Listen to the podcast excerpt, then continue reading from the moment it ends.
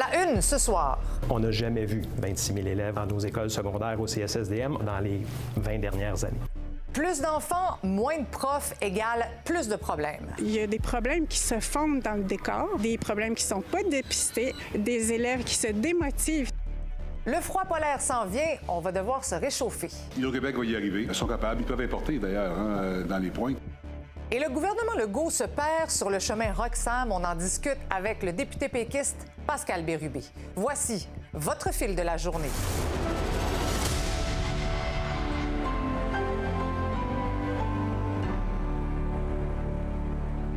Bonsoir, bon jeudi. Alors oui, attendez-vous à geler au cours des prochaines heures. Le froid mordant s'en vient. Même le bonhomme carnaval retarde le début de son mandat.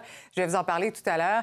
Et puis aussi des centres de ski qui seront fermés demain. Bref, ce sera un bon deux jours où les activités intérieures seront populaires. Mais d'abord, on parle ce soir de taux d'occupation, mais pas dans les urgences, dans les écoles. Environ une cinquantaine d'écoles du Centre de services scolaires de Montréal affichent des taux d'occupation élevés. J'en discute tout de suite avec Sabrina. Sabrina, le Centre de services scolaires de Montréal doit jongler avec cette problématique-là qui date pas d'hier. Maintenant, effectivement, si on recule, par exemple, à l'année scolaire 2014-2015, on voyait déjà, par exemple, des écoles primaires avec des taux d'occupation euh, de 165% C'est le cas de l'école primaire euh, Saint-Martyr canadien. Et ben, maintenant, on est quand même, bon, pratiquement dix ans plus tard. Est-ce que la situation elle est réglée, eh bien, je vais faire le portrait, en fait, de la situation et vous allez voir que le taux d'occupation est assez élevé dans certaines écoles du Centre de services scolaires de Montréal. Au secondaire, là, ce matin, on a plus de 26 000 élèves dans nos écoles secondaires au CSSDM. On n'a jamais vu 26 000 élèves au secondaire dans les 20 dernières années. Donc, vraiment, l'enjeu à court terme, il est au secondaire. Et selon des données du Centre de services scolaires de Montréal, il y a au moins une cinquantaine d'écoles qui affichent un haut taux d'occupation. On va aller voir certains exemples. C'est le cas de l'école Sophie Barra Annexe à 202% dans Antique Quartier-Ville, de même que l'école Saint-Luc Annexe Terrebonne à 174% et l'école Boucher de la Bruyère à 133% dans le secteur de Tétroville. Bien, c'est pas surprenant du tout parce que déjà avant la pandémie, on connaissait ces problèmes de surpopulation-là qui viennent de plein de particularités de la réalité montréalaise. Par exemple, qu'on est un grand bassin de réception des nouveaux arrivants, euh, qu'on est un grand bassin aussi de, ménages avec euh, un niveau socio-économique euh, plus inférieur. Alors, ça vient avec toutes sortes d'enjeux qui font que des fois, les gens ne peuvent pas se déplacer. Ils vont aller à l'école qui est à côté de chez elles, même s'il y a manque d'infrastructures. Est-ce que le taux élevé d'occupation dans certaines écoles peut affecter les enfants? Ça veut dire qu'il y a certains locaux qui doivent être repris pour des classes. Exemple, dans certaines écoles, bien là, il n'y aura pas de local d'anglais. C'est le professeur d'anglais qui va aller donner ses cours dans les différentes classes. Donc, au lieu que les élèves se déplacent au local d'anglais, ça peut être un local de service de garde. Donc, on va couper un local de service de garde, exemple, pour ouvrir une classe de maternelle. Donc, le service de garde va utiliser les locaux de classe pendant les périodes où il n'est pas utilisé. Donc, il y a plusieurs solutions pour une même problématique de surpopulation. Si je prends l'exemple de l'Est du territoire où on est présentement, on a quatre écoles secondaires où on va ajouter de la capacité d'accueil. Pour les autres écoles, ce qu'il faut savoir, c'est que à 100% d'occupation, ça veut dire qu'on a des locaux pour toutes les classes, on a des locaux de services de garde, bibliothèques, spécialistes, des locaux administratifs. Donc, il se peut que la capacité d'accueil dépasse le 100% mais ça n'a pas un impact direct sur la place dans l'école parce que les classes n'ont pas tous le même nombre d'élèves. Donc, ça, arrive. Et l'autre élément important, c'est que dans les écoles où on a des classes modulaires, mhm. temporaires, mhm. les classes modulaires ne sont pas incluses dans la capacité d'accueil. De quoi? Deux centaines. Bravo! Est-ce qu'on craint qu'il y ait un impact aussi sur les jeunes? Ben oui, parce qu'une Bien déjà, il faudrait s'entendre. Euh, déjà, on pourrait discuter des quotas. Hein. C'est quoi le nombre euh, optimal d'élèves dans une classe? Puis là, évidemment, quand une classe est trop euh, nombreuse, ben il y, y, a des problèmes qui se fondent dans le décor. Il y a des problèmes qui sont pas dépistés. Il y a aussi des élèves qui se démotivent sans qu'on s'en aperçoive. faut dire quand même que la situation s'améliore. Selon le Centre de services scolaires de Montréal, eh bien, il y avait 170 classes modulaires en avril 2021 et un an plus tard, il n'y en avait que 125. On poursuit la discussion avec Kathleen Legault, qui est présidente de l'Association montréalaise des directions d'établissements scolaires. Madame Legault, bonsoir. Bonsoir. Vous venez d'entendre le reportage de ma collègue Sabrina. Donc, ce qu'on constate, c'est qu'il y a plus d'élèves, mais on sait qu'il y a moins de profs. Donc, ça devient vraiment problématique. Là? Ah oui, euh, c'est vraiment problématique. Puis comme disait M. Desjardins dans le reportage, on a plus d'élèves au secondaire qu'on n'a jamais eu, mais en même temps, on a ouvert cette année plus de classes d'accueil. Euh, On parle d'à peu près 150 classes depuis le début de l'année. C'est énorme, ça, 150 classes de C'est plus? c'est énorme, alors qu'on manque d'enseignants à travers tout le Québec, puis d'autant plus probablement dans la région de Montréal. Oui, on connaît la- cette réalité-là, la pénurie des, des professeurs. Donc, ça fait en sorte que vous n'avez pas le choix, finalement, d'embaucher des professeurs qui ne sont pas qualifiés légalement, c'est ça? Absolument. Ce nombre de personnels non qualifiés, euh, ben, ça s'accroît dans nos écoles. Est-ce qu'on sait combien il y en a actuellement de profs non qualifiés? L- on sait qu'il y en a plus de 4000 au Québec. Je ne pourrais pas vous dire exactement à Montréal parce que les données... euh, Mhm. Mais il y en a de plus en plus. euh, oui, on le constate de plus en plus. Les directions nous, nous le rapportent, nous disent que c'est des, des employés qui sont motivés puis qui arrivent avec euh, beaucoup d'enthousiasme. Mais il y a tellement de choses, euh, c'est complexe. Mais c'est quoi la réalité? Exemple, si moi, je voudrais devenir demain matin euh, enseignante, euh, j'arrive en classe, euh, j'obtiens un brevet peut-être plus facilement grâce aux nouvelles priorités de, de, de M. Drainville. C'est quoi quand même la réalité d'un nouveau prof comme ça? Bien, si vous êtes non légalement qualifié, ça dépend toujours de la formation que vous avez, mais en théorie, vous ne connaissez pas les programmes, vous ne connaissez pas les cadres d'évaluation, peut-être que vous n'avez jamais géré un groupe d'élèves, donc tout l'aspect gestion de classe, peut-être que vous ne savez pas comment accompagner les enfants dans la gestion des conflits, et là, la liste est très longue. Ça doit devenir, je présume, un peu décourageant pour ces profs-là qui arrivent non qualifiés. Ils veulent aider, veulent transmettre des connaissances, mais ils ont tellement de gestion des enfants peut-être à problème. Est-ce qu'ils sont confrontés aussi à des classes où il y a des enfants en difficulté?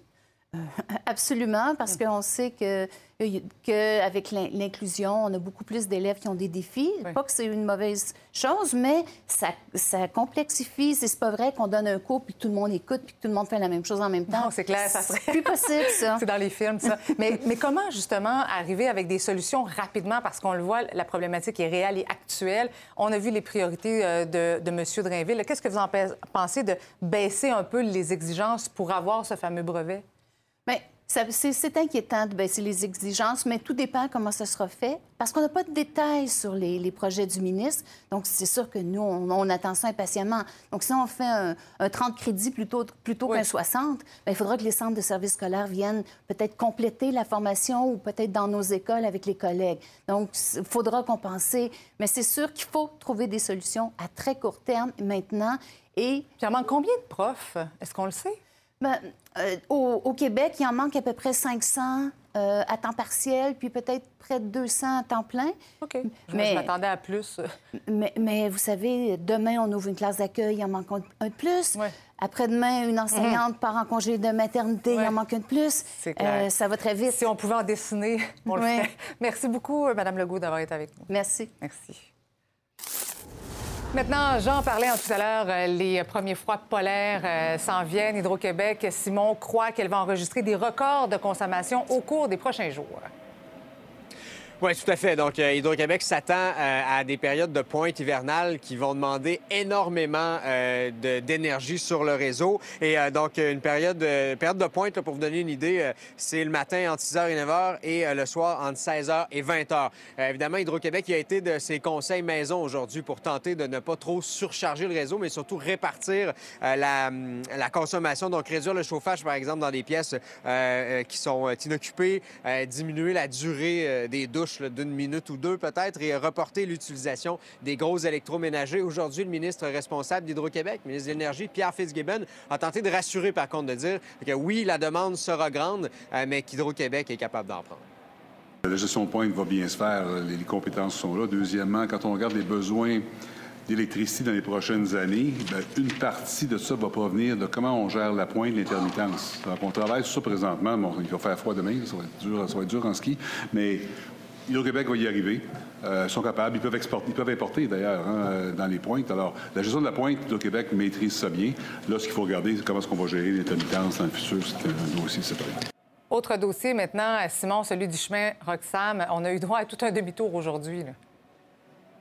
Oui, ça s'est passé en deux temps avec la ministre responsable de l'immigration, Christine Fréchette. Donc, d'abord, euh, avant d'entrer à la période de questions, elle, en réaction notamment euh, au député péquiste Pascal Bérubé, qui s'apprêtait à déposer une motion demandant à l'Assemblée nationale de fermer le chemin Roxham, elle a dit ah ben ça sert à rien de fermer Roxham, c'est pas la solution. Euh, ça va ouvrir une autre brèche ailleurs et en plus, c'est dangereux pour les migrants. Donc, elle rentre ensuite à la période de questions probablement une période de réflexion pour ressortir un peu plus tard. Nouvelle mêlée de presse où elle dit il faut fermer le chemin Roxane, effectivement, et on demande au fédéral de le faire euh, si c'est possible le plus rapidement possible. Et pourtant, le premier ministre avait été clair hein, depuis plusieurs semaines, plusieurs mois déjà qu'il demande euh, au gouvernement fédéral de régler le dossier Roxane. Il l'a répété également, le premier ministre, aujourd'hui à Québec en marge d'une annonce qu'on souhaite la fermeture du chemin Roxham. Ben, c'est certain que dans un monde idéal, il faudrait s'assurer que ça s'applique sur toute la frontière. actuellement, là, il y en a 36 000 cette année qui sont rentrés par le chemin Roxham. je pense qu'il y a une urgence de s'assurer de bloquer le chemin Roxham. Ça, c'est la responsabilité du gouvernement fédéral. Merci, Simon. Bonne soirée. Je poursuis la discussion avec le député Pascal Bérubé, porte-parole en matière d'immigration pour le PQ. Bonsoir, Monsieur Bérubé. Bonsoir. Donc, pourquoi vous réclamez la fermeture du chemin Roxham dans les plus brefs délais? Une situation intenable. Uniquement en 2022, c'est 40 000 personnes qui ont transité par ce chemin vers le Québec. Donc, des euh, demandeurs d'asile irréguliers qui vont essentiellement au Québec. Hein? Ce n'est pas réparti équitablement dans le reste du Canada. Alors, c'est beaucoup de pression pour nous, pour des enjeux, euh, je dirais, d'accueillir convenablement ces personnes, les loger, trouver des CPE, la francisation, même au plan financier. Maintenant, c'est une charge supplémentaire de 20 millions de dollars mhm. mensuellement de plus pour l'aide sociale. Alors, pour toutes ces raisons, puis aussi le fait que c'est pas c'est pas très humaniste euh, d'accueillir les gens de cette façon. Il faut utiliser le cadre régulier et ça peut plus durer. Alors, euh, il y a trop de pression et nous, on demande carrément de le fermer. Mais en même temps, si le gouvernement fédéral décidait de fermer le chemin Roxham demain matin, bien, les migrants pourraient quand même simplement emprunter un autre chemin pour passer la frontière, non? Ils pourraient utiliser le chemin euh, des, des, douanes régulières. C'est celui-là qui doit être utilisé. On ne peut pas cautionner cette façon euh, non seulement inhabituelle, mais inhumaine de, mhm. passer la, frontière. Et le Québec ne contrôle pas ses frontières, le Québec ne contrôle pas sa sélection, et ce qui fait en sorte que personne ne parle. Mais nous, on a décidé de parler pour dire que si le gouvernement fédéral, qui est le premier à avoir dit venez, euh, venez par ce chemin-là, venez au Canada, M. Trudeau, bien, qui paie la facture, qui n'a aucun contrôle sur qui entre chez nous, c'est nous les Québécois. Alors, ce qu'on a demandé ce matin en motion à l'ensemble des formations politiques, c'est euh, demandez avec nous unanimement de fermer le chemin Roxham. Mais vous savez quoi? Il y a seulement le Parti québécois qui a eu ce courage. Et étonnamment, la coalition Avenir Québec, qui disait l'an dernier vouloir le fermer, ne veut plus le fermer maintenant. Et ça m'apparaît assez particulier. Euh, François Legault a quand même dit euh, aujourd'hui qu'il désirait le fermer, le chemin Roxham. Bien, je veux dire, il y avait une motion qui demandait exactement ça. Ils l'ont refusé. Et là, ils ont envoyé en panique la ministre changer sa version et là, le premier ministre est réintervenu. Je veux dire, c'est pas sérieux. Mhm. Au Salon Bleu, c'est solennel. Il y a une motion, c'est un moment important. Et la ministre nous dit, avant la motion, exactement les mêmes mots que Justin Trudeau pour justifier le fait qu'il ne faudrait pas fermer. Puis après, en gestion de crise, essaie de se rattraper. Écoutez, la beauté de la chose, c'est que nous, la, position est claire. En toutes circonstances, on ne va pas l'adapter selon l'auditoire. Je me fais l'avocat du diable. Euh, qu'est-ce que vous répondez à ceux qui disent que ça permet quand même aux autorités de garder en quelque sorte un œil, un certain contrôle sur les migrants qui franchissent la frontière? Ça ne tient pas. Je veux dire, euh, on ne sait pas qui rentre. Euh, même si on disait que c'était pour des raisons, par exemple, de pénurie d'emploi, on ne connaît pas les qualifications des gens. C'est même dangereux. Il y a quelqu'un qui est décédé. Mhm. Euh, c'est inhumain, avec des enfants traversés à travers une forêt dans la neige. Ça fonctionne pas. Alors, la meilleure façon de garder un œil sur tout le monde, c'est qu'il y a des postes frontaliers réguliers et c'est égal pour tout le monde. Imaginez, mhm. il, y a des, gens qui passent tout le processus. Puis ils se disent, ben, ça irait plus vite si je donnais de l'argent à un passeur qui, lui, va me faire passer l'autre côté, souvent avec le crime organisé. Ça marche pas. Alors, c'est le temps de dire euh, clairement ce qu'on veut, ce qu'on veut pas. Et ce qu'on veut, c'est que ça ferme une fois pour toutes. Et on l'a demandé et on espère que ça va arriver. Et quel rôle, selon vous, pourrait jouer la Sûreté du Québec dans le contrôle de la frontière québécoise?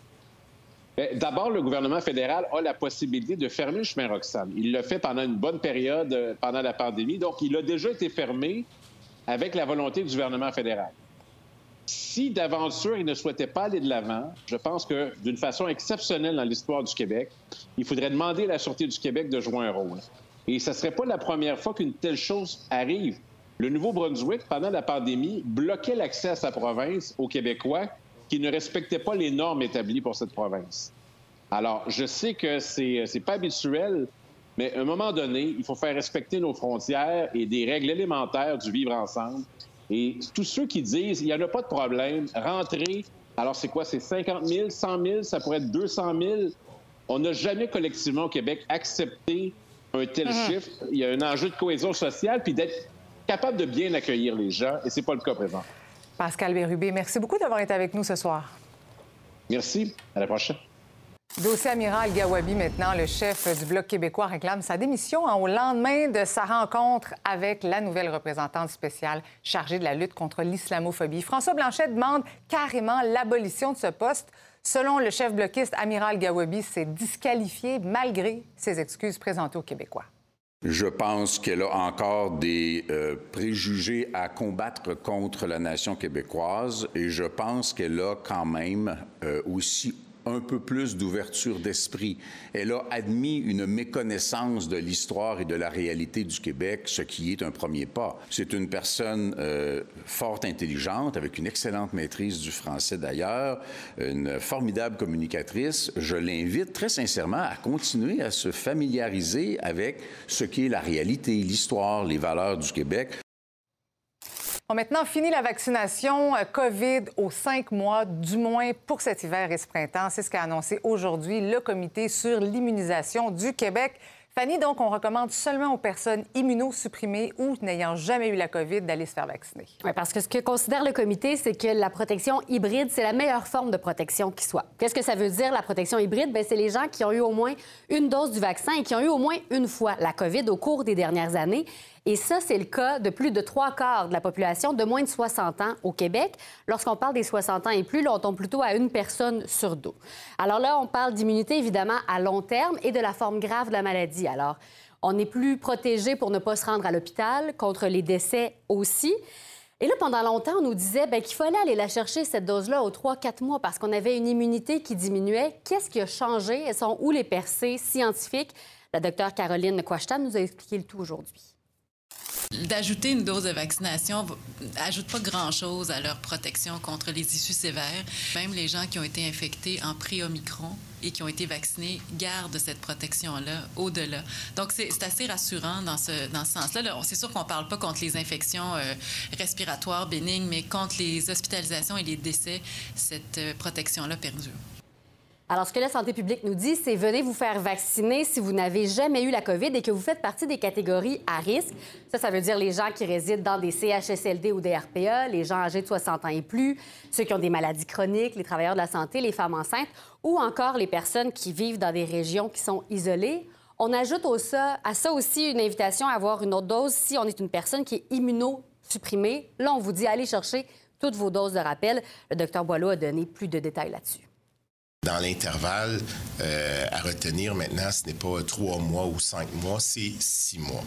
Alors, on précise que la recommandation cible des clientèles qui sont euh, précises, puis la dose de rappel pourra tout de même être administrée à toute personne qui euh, voudrait recevoir cette dose de rappel au cours de prochains, des prochains mois. Oui, c'est important de rappeler que les gens pourront y aller s'ils veulent absolument avoir une dose de rappel. D'ailleurs, on ne fermera pas à court terme les centres de Mhm. vaccination qui sont aussi utilisés, il faut le dire, pour l'influenza. Euh, D'ailleurs, c'est une annonce, euh, Fanny, qui est faite alors que la situation de propagation des virus s'améliore. Oui, on l'a dit, tous les indicateurs sont à la baisse. Vous allez le voir là, sur le tableau qui va vous être présenté à l'écran. Ce qui nous intéresse toujours, c'est le nombre de cas, vous allez le voir, pour le- la COVID-19, pour les hospitalisations et les personnes aussi qui sont aux soins intensifs. 37 personnes de moins aujourd'hui hospitalisées, une de moins aux soins intensifs. Alors, on est plutôt encouragé. Ça pourrait remonter, mais rien qui semble trop, trop problématique pour l'instant Bon. pour la santé publique. Tant mieux. Merci, Fanny. Merci. Un petit retour ce soir sur le confinement au cégep Saint-Jean-sur-Richelieu. C'était en novembre, rappelez-vous, ça avait provoqué tout un déploiement policier. Eh bien, l'étudiant qui était au cœur de cette opération est acquitté de toutes les accusations qui pesaient contre lui. Une série de malentendus, en fait, serait à l'origine de cette histoire. Le jeune homme n'avait aucune intention criminelle lorsqu'il s'est présenté au collège. En fait, on a confondu une veste sans manches à poches multiples avec un gilet pare-balles. Et le fil qu'on associait à une bombe, c'était plutôt une pompe à insuline. Au retour, Ottawa repousse d'un an l'accès à l'aide médicale à mourir pour les cas de troubles mentaux, un sujet très sensible. On va aborder ça avec notre collaborateur Yves Boisvert. Au retour.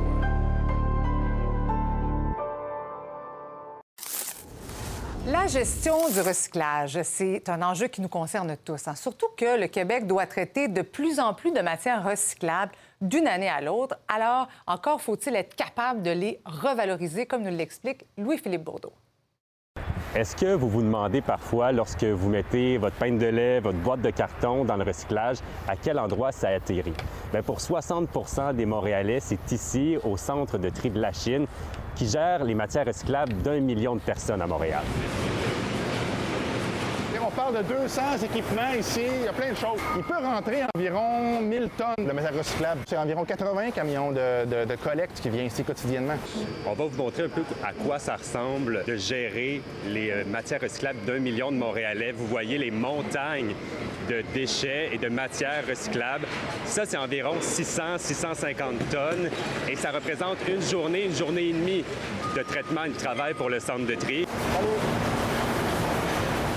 On va revenir quelques mois en arrière. Auparavant, c'était l'entreprise privée Ricova qui s'occupait de la gestion des installations ici au centre de tri de la Chine. Mais l'année dernière, la ville de Montréal a résilié son contrat avec l'entreprise qui n'était pas capable d'atteindre des standards de qualité suffisants pour la revente des matières recyclables. C'est désormais l'entreprise d'économie sociale VIA qui gère les lieux, qui embauche entre autres des personnes avec des limitations fonctionnelles. Et depuis son arrivée, le taux de contamination des ballots est passé de 30% pour le papier à moins de 10% et ça, ça facilite la revente des matières recyclables on est capable de vendre l'ensemble de nos matières. Fait que, somme toute, on est satisfait.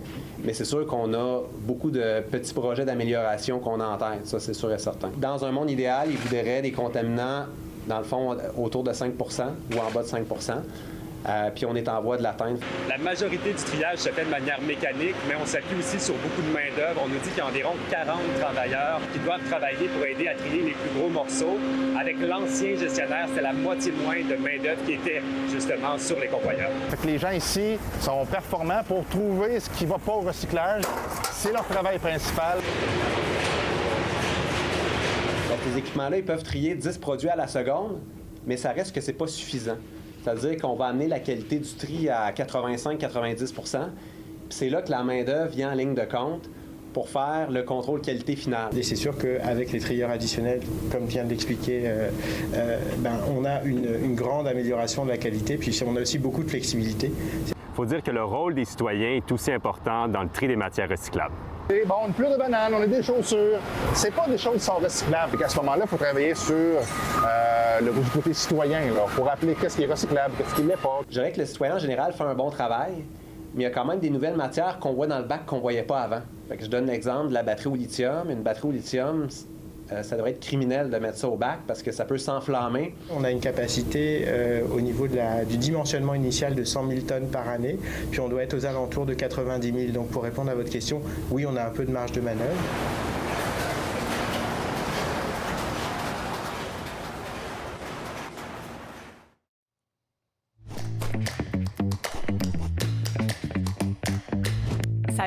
Salut Marie-Christine. Ottawa reporte d'un an l'accès à l'aide médicale à mourir, mais pour les personnes dont les troubles mentaux sont la seule condition médicale. C'est important de le préciser, évidemment. Est-ce que, c'est... Est-ce que ça t'étonne, ça? Non, ça m'étonne pas parce que il faut comprendre que c'est une étape vraiment différente, une autre euh, porte qui s'ouvre et il faut que ce soit balisé. Parce que euh, premièrement, on est un des seuls pays au monde où il y a de l'aide médicale à mourir. Certains appellent ça de l'euthanasie. Quand on voit des reportages de l'extérieur du Canada mhm. sur ce qui se passe ici, il y en a qui sont très critiques. Euh, maintenant, c'est rentré dans les mœurs. Il n'y a pas grand monde qui conteste ça, mais, mais il y en a. Et euh, il faut se rappeler qu'il y a, a 10-15 ans, ça n'existait même pas. Alors, l'aide médicale à mourir, comme on l'appelle ici, ou le suicide assisté, si on, si on prend une autre perspective, on, s'est toujours dit que c'est des gens dont l'espérance de vie était très limitée et pour qui les souffrances étaient mm. insupportables et qui et, qu'on allait soulager, au fond, en abrégeant leur vie, oui, mais de toute manière, ils allaient mourir au lieu de les laisser mourir dans d'atroces souffrances. Parce que quand on parle de personnes qui ont des troubles mentaux, là, ce serait davantage du suicide assisté? Ben oui, bien sûr, parce que là, c'est, ce serait des gens pour qui ces souffrances-là, mais de nature de, de- de- psychologique, Psychologique. euh, sont si que va non, c'est ça. c'est pas quelque chose qui, euh, qui mettrait fin à leur jour. Naturellement, ils pourraient vivre 10, 15, 30, 40 ans avec euh, cette, euh, avec cette condition-là, mais pour qui la vie serait insupportable. Alors, c'est une autre étape. Mais il faut vraiment que ce soit balisé, parce qu'en plus, si euh, ce sont des personnes avec des troubles mentaux, ben là, que, que vaut le, le consentement? Donc, tout ça, il faut s'assurer déjà. Ben, c'est-à-dire qu'il faut vraiment que ça, ça- peut se faire, mais ça doit être encadré et c'est vraiment du droit nouveau. Alors, je ne suis pas du tout étonné, puis je pense que c'est sage même d'attendre parce qu'il y a un rapport de la des communes qui- qui, s'en vient. Mais pourquoi c'est le fédéral qui gère ça alors que nous, au Québec, on a notre propre loi? Bien, parce que le, le gouvernement fédéral a compétence en matière de droit criminel. Alors ça, quand on parle de suicide assisté, ça relève du fédéral. Mais les provinces ont compétence en matière de santé. C'est pour ça qu'au Québec, on appelle ça de l'aide médicale à mourir. C'est comme des Mhm. soins de santé ou des soins de fin de vie. C'est là la Disons qu'on est dans une zone grise, Ouais. mais euh, c'est comme ça que les deux gouvernements sont appelés à intervenir. Mais dans ce cas-là, c'est- on ne peut pas dire que c'est vraiment des soins de santé. En tout cas, il y a vraiment un aspect plus proche de l'e- de l'euthanasie, ce qui fait que c'est plus controversé. Et, euh, Donc là, on ne demande... dit pas non, on fait juste reporter d'un an cet accès-là. Non, on va arriver là. Mais c'est une grosse étape, plus la question des, des personnes qui, ont, qui sont démentes ou qui, sont, qui souffrent d'Alzheimer. Alors ça, c'est des nouveaux territoires. Et déjà, le Canada est un des seuls pays encore là qui, qui fait de l'aide médicale à mourir. Donc je pense que c'est tout à fait normal d'attendre un peu pour baliser ça comme il faut. Bien intéressant tout ça. Merci beaucoup, Yves. À demain. À demain. Une nouvelle vous fait réagir. Vous avez une histoire à partager, un sujet d'enquête peut-être à nous transmettre. Je vous invite à nous écrire à l'adresse courriel suivante ma nouvelle à commercial nouveau.info. C'est l'heure de retrouver notre animatrice des bulletins locaux. Bonsoir, Lisa Marie. Bonsoir, Marie-Christine. Alors, les jeunes hockeyeurs ukrainiens ont rencontré leur famille d'accueil. Oui, c'est toute une épopée qu'ils ont vécue. Quelle aventure quand même. Euh, on parlait d'une mission impossible. On est rendu à une mission accomplie. Ces enfants-là ont vécu la guerre. Pour la plupart d'entre eux, leur père est au front en ce moment et grâce à la communauté de Québec, eh bien, ils vont pouvoir réaliser leur rêve, celui de participer au tournoi international de hockey oui. Donc, ils sont arrivés hier soir et mon collègue Jean-Simon Buis était présent à leur arrivée à Québec. On écoute un extrait du reportage. This is uh, almost a miracle, you know, miracle on the ice. Before it was mission impossible, and now it's miracle on the ice.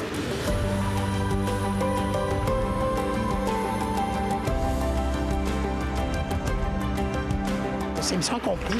Puis c'est, euh, ça va être un beau miracle, ça glace. Oui. This tournament, Yes. it's a chance for us, for Ukrainian guys, to show ourselves to another teams, American, Canada. Trouve On le tellement voit ça dans beau. leurs yeux.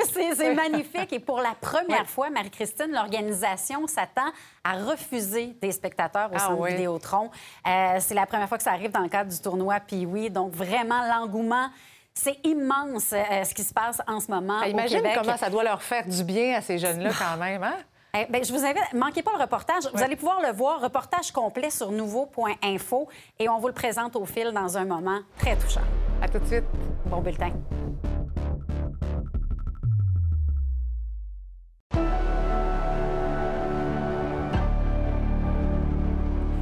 On sait que la vapoteuse est malheureusement trop populaire chez les jeunes, mais il y a aussi le wax pen. C'est un petit outil très discret, ça ressemble à un stylo. Ça permet de consommer de la résine de cannabis. C'est très fort, quasi pur, mais ça sent presque rien. Le problème, c'est qu'il y a de plus en plus d'élèves du secondaire qui en consomment à l'intérieur même des écoles. Vous comprendrez que ça affecte non seulement leur concentration, mais aussi leur santé. Laurence Royer est allée voir comment on gère cet enjeu dans les écoles. Tous nos, élèves de deuxième secondaire rencontrent le policier école pour une conférence qui s'appelle Ma vie, mes choix, donc qui est plus un aspect légal euh, de la consommation. Entre autres, on aborde la wax pen. Il y a des écoles de la région avec la collaboration de la police qui sont forcées d'agir devant la hausse de popularité des wax pens dans leurs établissements. La consommation, notamment de cannabis, a toujours été un phénomène présent dans les écoles, euh, mais ces fameux wax pens changent la donne. Et c'est surtout parce qu'ils sont discrets et semblent inoffensifs. C'est un objet qui se dissimule très, très facilement, donc c'est ça qui rend ça complexe. Les toilettes, c'est souvent un endroit où est-ce que les jeunes vont, se cacher dans les toilettes qui sont un petit peu plus grandes. La, wax pen est dure à différencier aussi par rapport à la vapoteuse, donc c'est sûr que c'est un enjeu. Les enseignants ont la difficulté à reconnaître, puis même nous aussi. Une des problématiques qu'on voit, c'est que le niveau de THC est très, très haut versus un joint. Fait que les impacts au niveau des jeunes sont sont plus importants, on les voit tout de suite, surtout dans un contexte d'éducation. Avant, c'était plus la cigarette, ça sentait, ça avait moins, une moins bonne odeur. Là, c'est attrayant. C'est attrayant pour les jeunes. Puis ils n'ont pas l'impression de fumer. Ils ne se rendent pas nécessairement compte que c'est des substances qui sont, qui sont nocives. Donc, ça sent bon, ça sent les fruits.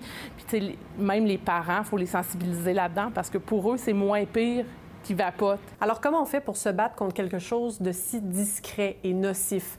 Bien, ça passe surtout par la sensibilisation, euh, comme avec ces conférences. Euh, ce qu'on veut venir à ce niveau-là, c'est vraiment sensibiliser les jeunes. Un ami qui arrive, ça c'est un wax pen, mais c'est quoi un wax pen? C'est quoi les vrais, c'est quoi pour vrai le taux de THC? Qu'est-ce qu'il y en a?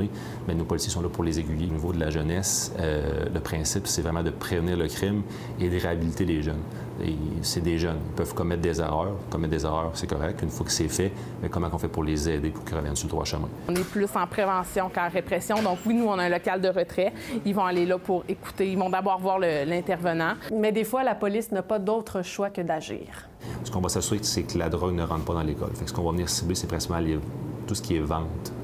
Ce qu'on veut éviter, c'est que ça rentre dans l'école. Une fois que c'est là, c'est leur cadre de vie, c'est eux qui vont le gérer. On n'ira pas s'immiscer à ce niveau-là, mais tout ce qui va remettre la vente de, de drogue, c'est ce qu'on essaie de, de proscrire le plus au niveau des écoles. C'est une problématique au niveau de la vente en ligne, D'où le fait qu'on travaille en prévention, en sensibilisation, parce que maintenant, on est rendu avec euh, Amazon, avec euh, n'importe quel autre site de vente en ligne qui est relativement facile.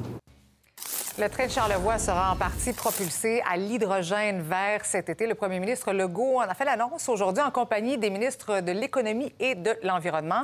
Il s'agit d'un projet pilote de la compagnie française Alstom qui constitue le premier train de passagers fonctionnant à l'hydrogène en Amérique. Le coût du projet est évalué à 8 millions de dollars, dont 3 qui proviennent du gouvernement du Québec.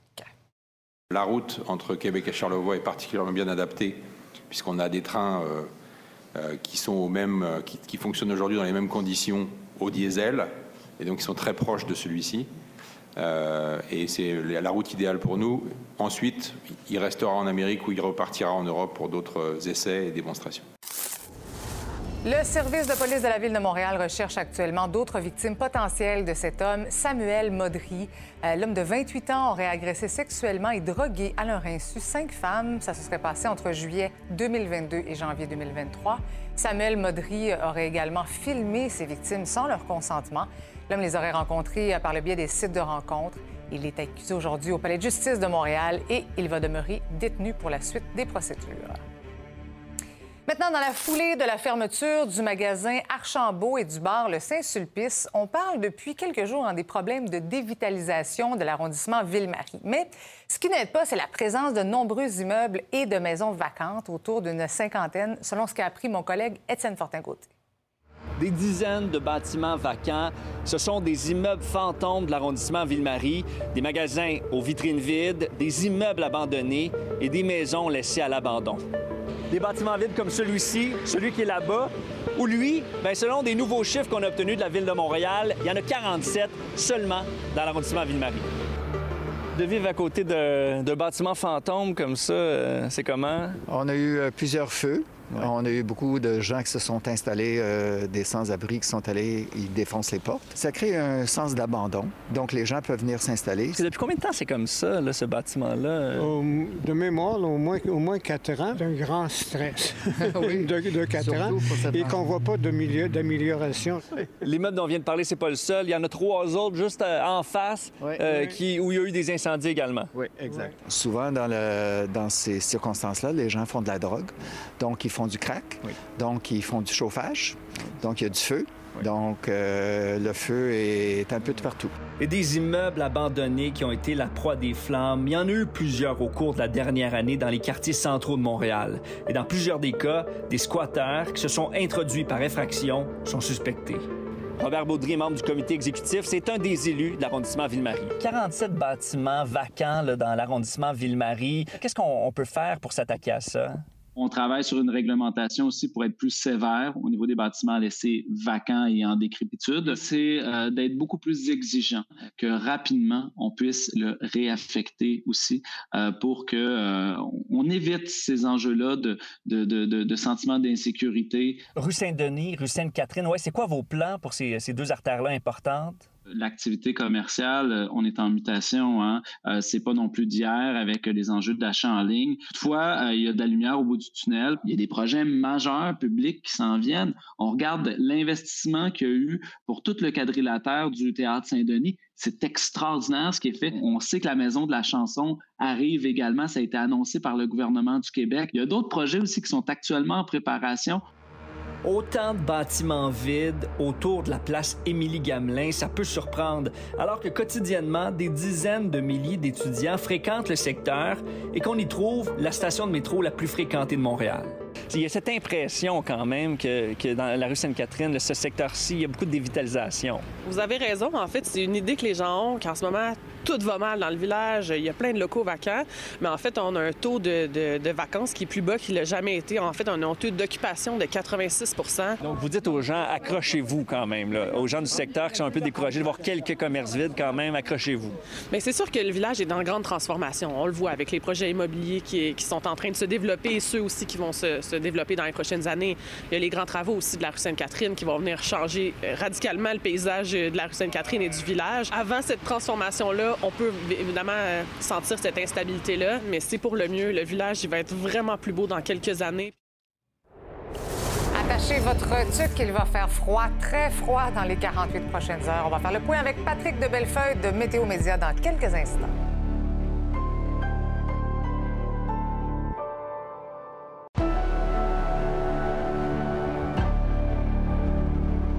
Donc, ça s'en vient au cours des prochaines heures, le froid qui s'amène au Québec, une situation qui sera très difficile pour les personnes en situation d'itinérance. Québec solidaire et le Parti libéral du Québec réclament d'ailleurs des mesures d'urgence, pas juste à Montréal, mais aussi ailleurs au Québec. Les partis d'opposition demandent des fonds pour aider les centres pour sans-abri dans toutes les régions. Les groupes communautaires sont débordés, ils le disent depuis des années. Euh, ils, ont, ils manquent de financement à la mission, ils manquent de financement stable. C'est toujours des ententes qui sont à renégocier, les, mesures hivernales qu'on appelle à chaque année. Donc, ce qu'ils réclament, c'est ce quoi on, appuie également, c'est du financement stable, plus substantiel pour stabiliser le réseau. On sait qu'au Québec, on vit l'hiver à chaque année. Donc, c'est pas juste des fonds d'urgence, c'est vraiment une planification pour que les municipalités aient les moyens au fur et à mesure de l'année pour qu'ils puissent mettre en moyen, euh, excusez-moi, en mettre en place les moyens que eux ils jugent sont les en parlant de froid, on retrouve Patrick de Bellefeuille, présentateur à Météo Média et spécialiste des changements climatiques. Bonsoir, Patrick. Bonsoir. Donc, qu'est-ce qui nous attend là, ce soir et au cours des prochaines heures?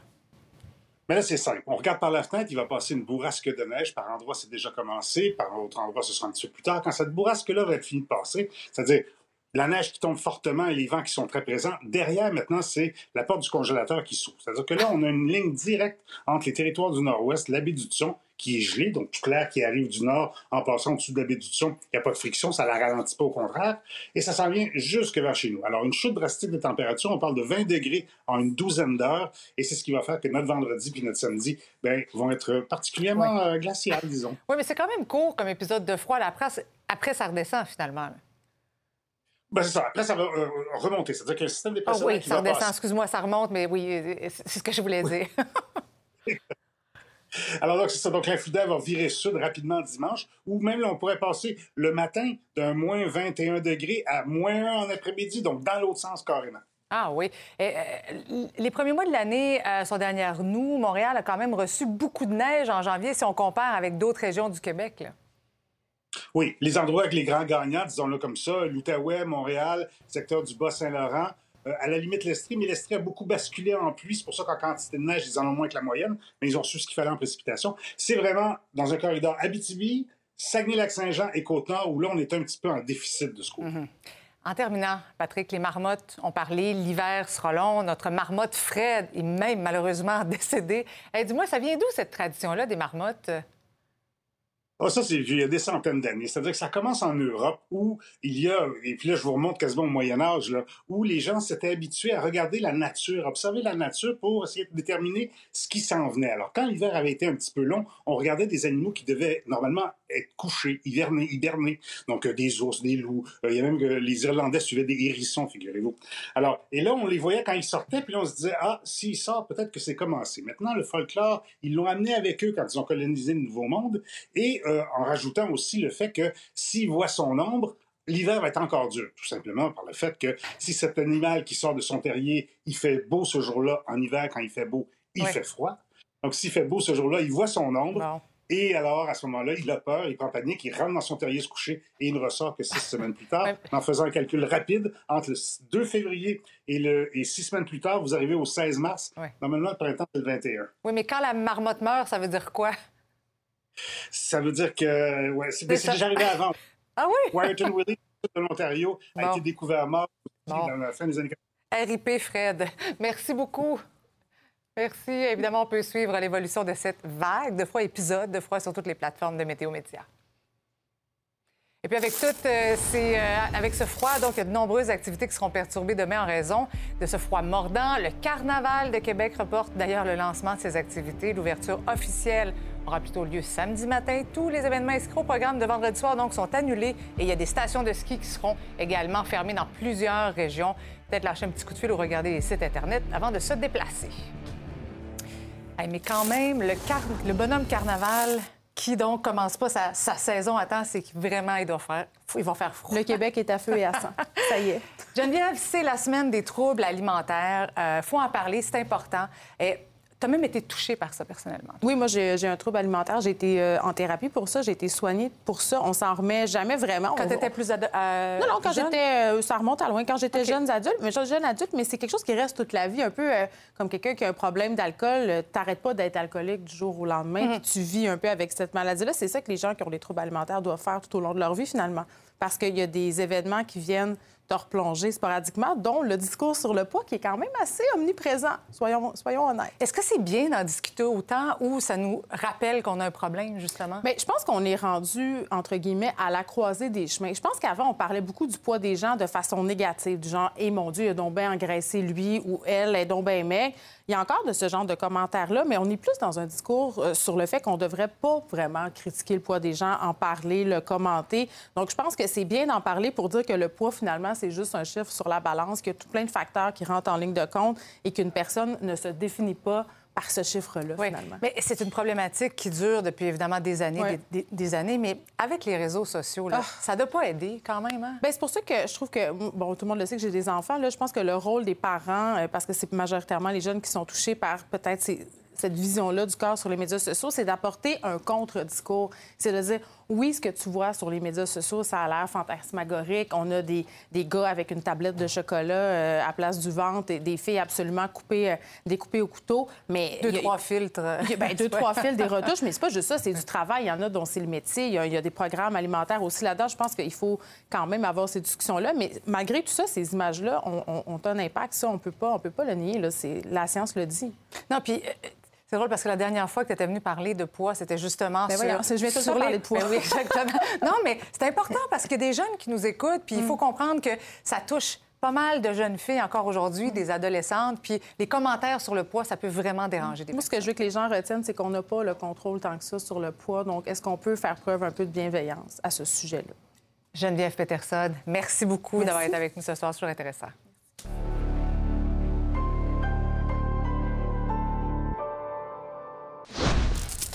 Michel, ce soir, au débatteur, Oui. tu nous parles du droit à la déconnexion. Hey, Hein? toi, t'es pas mal tout le temps sur ton cellulaire. toi j'ai aussi, je m'excuse. Ben, on se texte Oui. des fois le soir puis la fin de semaine. Bon. Mais ça, c'est Ben l'amitié, oui. c'est ça. Un sujet qui fait pas mal jaser dans le milieu du travail, le barreau de Montréal, également Mhm. le barreau de Québec, euh, qui a lancé encore une fois une édition euh, cette semaine. On demande aux avocates et aux avocats de décrocher, c'est-à-dire de 19h le soir à 7h le matin. Euh, on répond pas aux communications professionnelles qui sont pas urgentes.